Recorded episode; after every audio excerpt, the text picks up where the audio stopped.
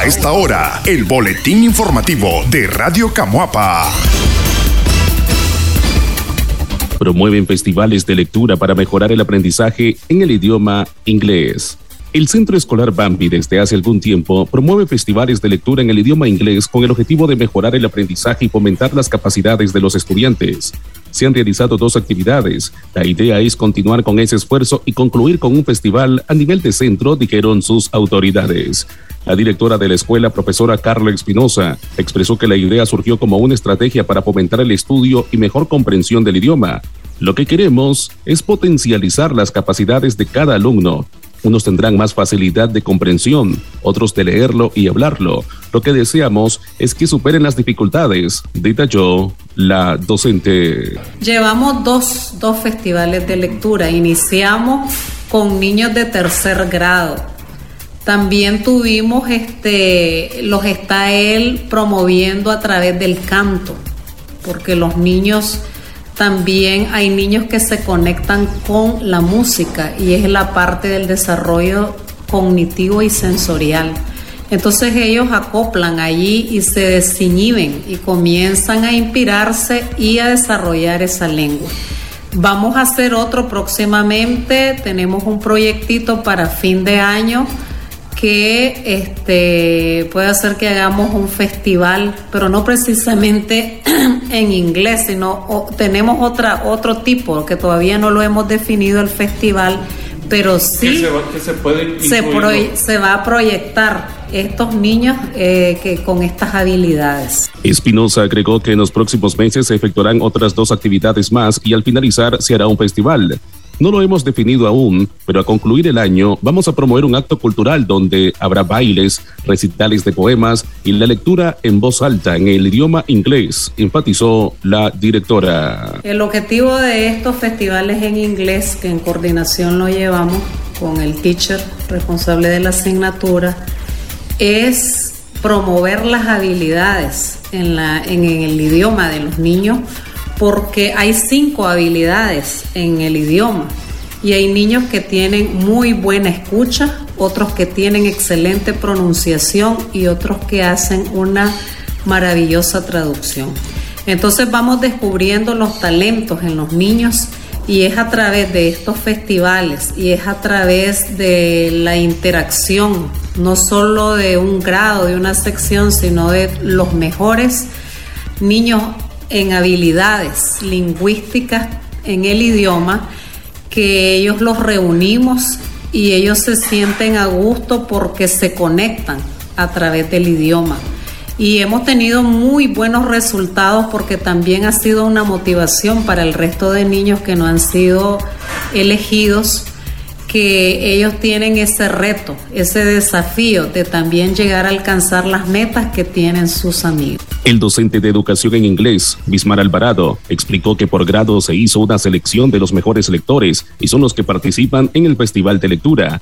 Es una forma de reforzamiento a los contenidos que hemos visto durante el año. Pretendemos un mejor aprendizaje y buenos resultados, aseveró el docente. Bueno, primero que todo, eh, retomamos, ¿verdad?, por cada nivel, por cada grado, este, de acuerdo a los temas que ellos han venido viendo durante todo el año. Por ejemplo, desde la primera unidad hasta la última unidad, tomando en cuenta cada uno de los vocabularios y redactándolo de manera eh, de manera escrita para posteriormente este, leerlo, ¿verdad? Y que pueden asociar cada vocabulario desde el primer día que entraron a clase hasta la actualidad. No, no como solamente miraron este tema, lo dejaron a un lado y no lo volvemos a estudiar. Nosotros hemos venido eh, tratando de retomar los temas que hemos visto de los meses anteriores para que los niños estén este, constantemente ¿no? en, el, en el mismo en el mismo nivel pues con, con otra con otro grado y este lo hicimos este de manera podemos decir a lectura ha un festival de lectura donde primeramente se hizo eh, una una eliminatoria, digámoslo así, es por, por grado, así es, con sus mismos compañeros. Sí. Eh, después de que se seleccionaron a los dos mejores lectores de, por cada grado, entonces ahí eh, unimos a los grados completos de primero hasta sexto. Y pues los resultados fueron excelentes, eh, destacados, eh, pudieron interpretar eh, excelentemente tanto en español como en inglés, entonces de esa manera pues este, nosotros vimos, los padres salieron satisfechos con, con esa nueva técnica de estudio y pues nada que no ha dado resultados. El profesor Alvarado mencionó que los resultados han sido excelentes porque se ha notado que los niños y niñas se desenvuelven mejor a la hora de la lectura. El objetivo es que los demás estudiantes se animen y puedan integrarse a los festivales. El boletín informativo. Barrios de Camuapa se preparan para recibir la imagen de San Francisco de Asís. Luego de dos años afectados por la pandemia de la COVID-19, los pobladores de los barrios de la ciudad de Camoapa se preparan para realizar procesiones y recibir la imagen de San Francisco de Asís durante el novenario previsto del 23 de septiembre al 2 de octubre. Desde hace dos semanas, la parroquia hizo público el calendario de la visita a barrios y comunidades. La señora Mayela Sándigo, responsable del barrio Loma Linda, comentó que su equipo de trabajo ya se organiza con las actividades previas a la visita de la imagen de San Francisco durante las fiestas patronales. Nos sentimos muy entusiasmados por recibir al patrono nuevamente. Vamos a realizar una rifa para recaudar fondos para esa actividad, detalló la ciudadana. Pues sí, gracias a Dios. Ya este año pues ya eh, vamos a tener la gracia, la alegría de tener la visita nuevamente de San Francisco aquí al barrio.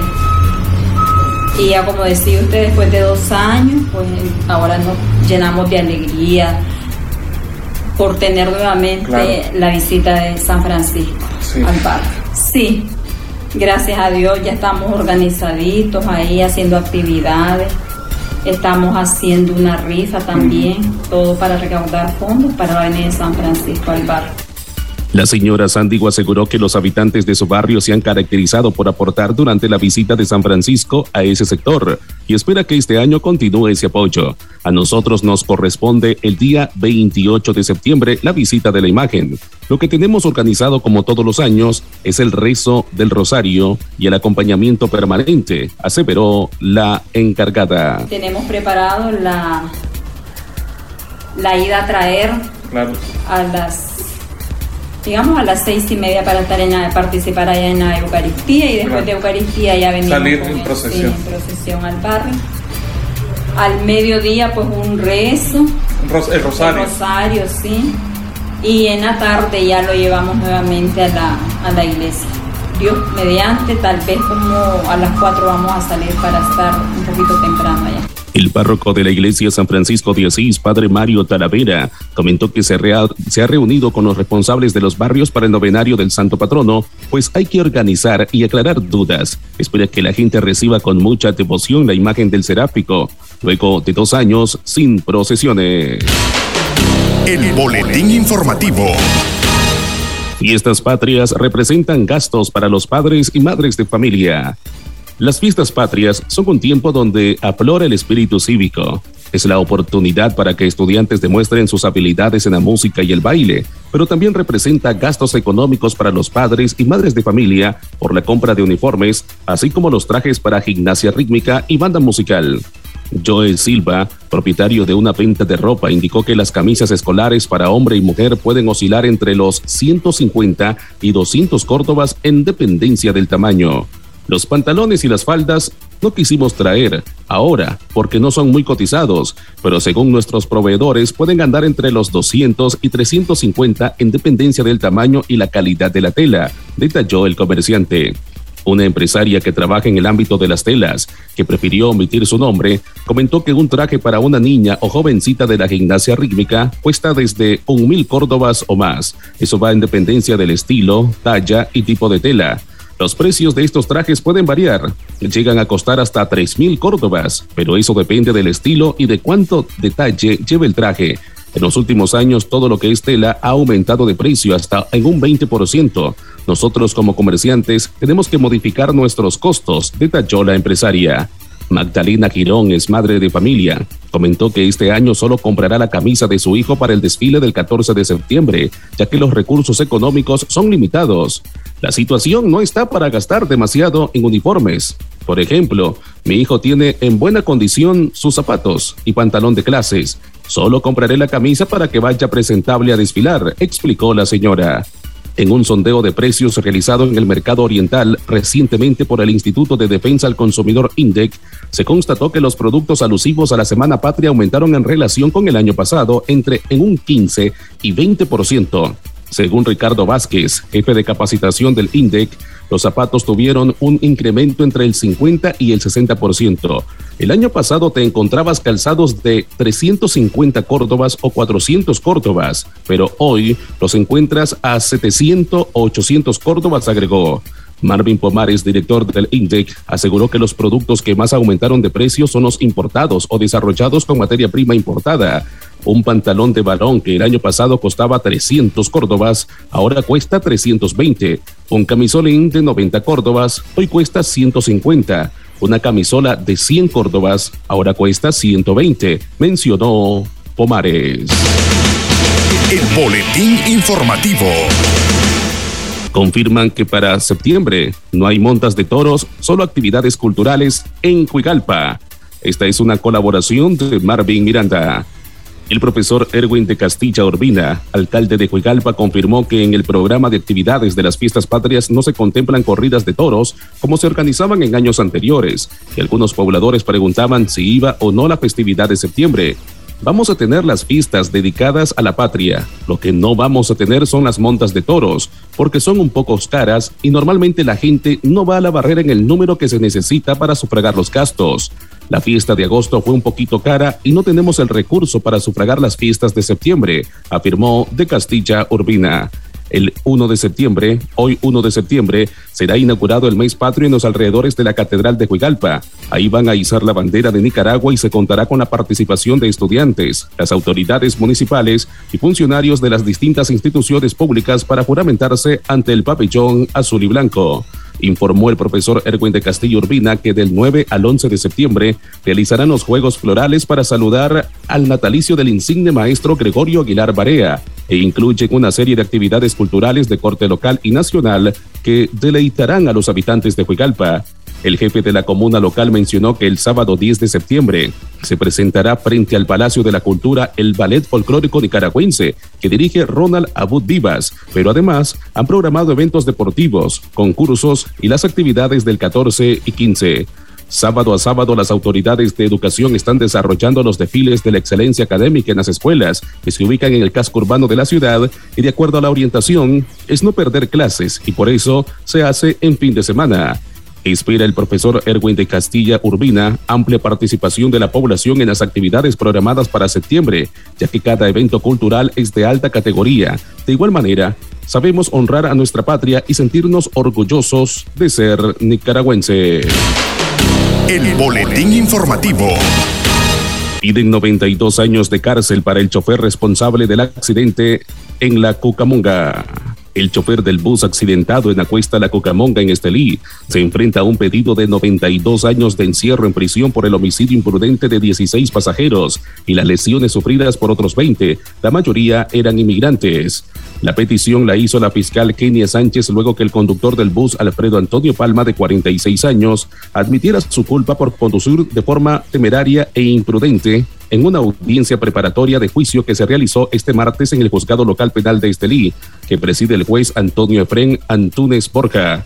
El accidente ocurrió el pasado 27 de julio, luego que el vehículo de transporte público se precipitara a un abismo en el kilómetro 171.5 de la carretera Panamericana Norte, en la cuesta La Cucamonga, ubicada en el departamento de Estelí. En dicha audiencia, Palma pidió la palabra para admitir su falta y tratar de evitar someterse a un juicio por el homicidio imprudente de los 16 pasajeros que fallecieron en el accidente de los cuales 15 eran migrantes venezolanos.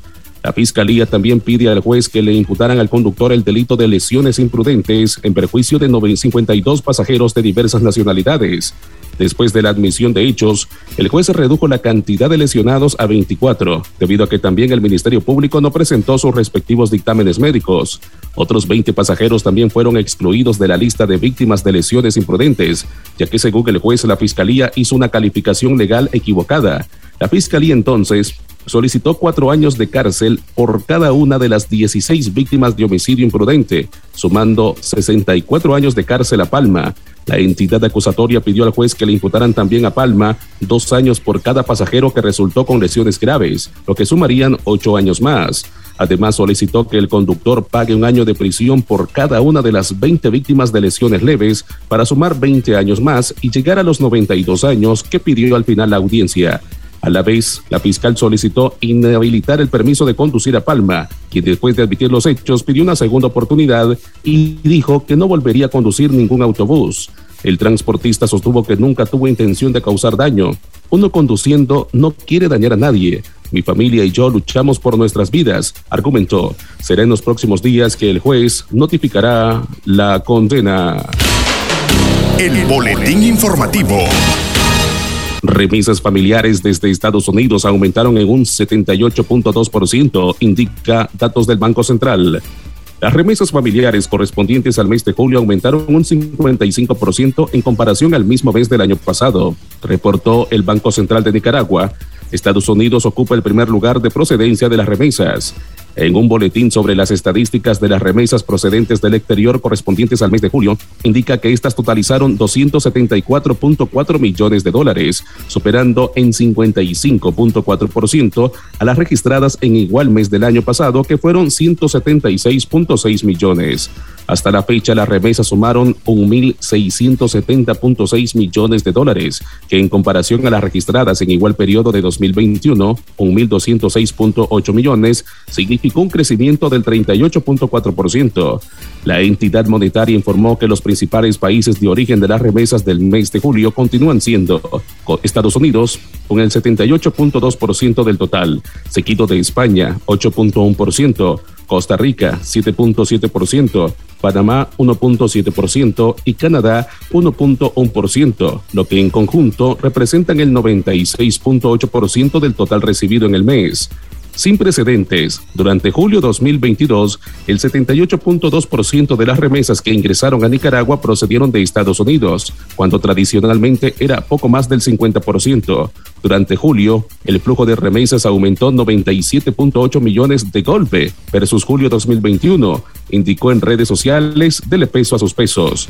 También el Banco Central destaca que a julio el dinamismo de las remesas ha estado soportado en el crecimiento interanual de los flujos procedentes de Estados Unidos, 64.3%, así como del comportamiento de las remesas de El Salvador, 12.7%, Canadá, 11.1% y México, 5.7%. Por otro lado, las remesas procedentes de España y Panamá registran una disminución interanual del 12.0 y 11.4% respectivamente. El boletín informativo. Boletos aéreos de American Airlines y Spirit Airlines entre los 300 a 730 dólares. El reciente anuncio del regreso al país de las aerolíneas norteamericanas American Airlines y Spirit Airlines ha generado interés en los potenciales viajeros acerca de cuáles son las tarifas que ofrecerán. Ya Oscar Porres, gerente general de la agencia de viajes JP Travel, explicó que los costos de los boletos hacia Estados Unidos y desde ese país a Nicaragua en los primeros 10 días de diciembre de ambas aerolíneas son diferentes, pero van desde los 300 hasta los 730 dólares. Detalla que por su parte la aerolínea Spirit Airlines ofrece tarifa de vuelos desde Managua hacia Miami por 300 dólares y desde Miami hacia Managua por 350. Spirit tiene la cualidad de que es una aerolínea de bajo costo. Sin embargo, lo más económico solo aparece en los primeros 10 días. Luego, en la segunda quincena de diciembre, los costos son igual o más altos que las aerolíneas que operan en el país, que podría ser mayor a los un mil dólares, explicó ya Oscar Porras, gerente general de la agencia de viajes JP Travel. En el caso de los boletos aéreos de Airlines desde Nicaragua hacia Miami, el valor es de 730 dólares. En el caso de Miami hacia Nicaragua, el valor es de 650 dólares. Estos precios son iguales a los de la aerolínea de Avianca, que ya estaba funcionando en el país. Por ejemplo, si una de ellas emite una promoción automáticamente, la otra también saca una promoción porque es su principal competencia. Por eso vemos que se igualan los precios, dijo. De acuerdo con la gerente de JP Travel, actualmente la aerolínea Bianca ofrece un boleto desde Managua hasta Miami por 730 dólares y desde Miami hacia Managua por 650 dólares. Sin embargo, a criterio de Porras, pese que ahora estarían funcionando más aerolíneas en el país, los costos continúan siendo altos para los usuarios, por lo que espera que una vez se acerque diciembre, previo a que estas dos compañías norteamericanas comiencen a volar a suelo nicaragüense, haya una baja en los precios.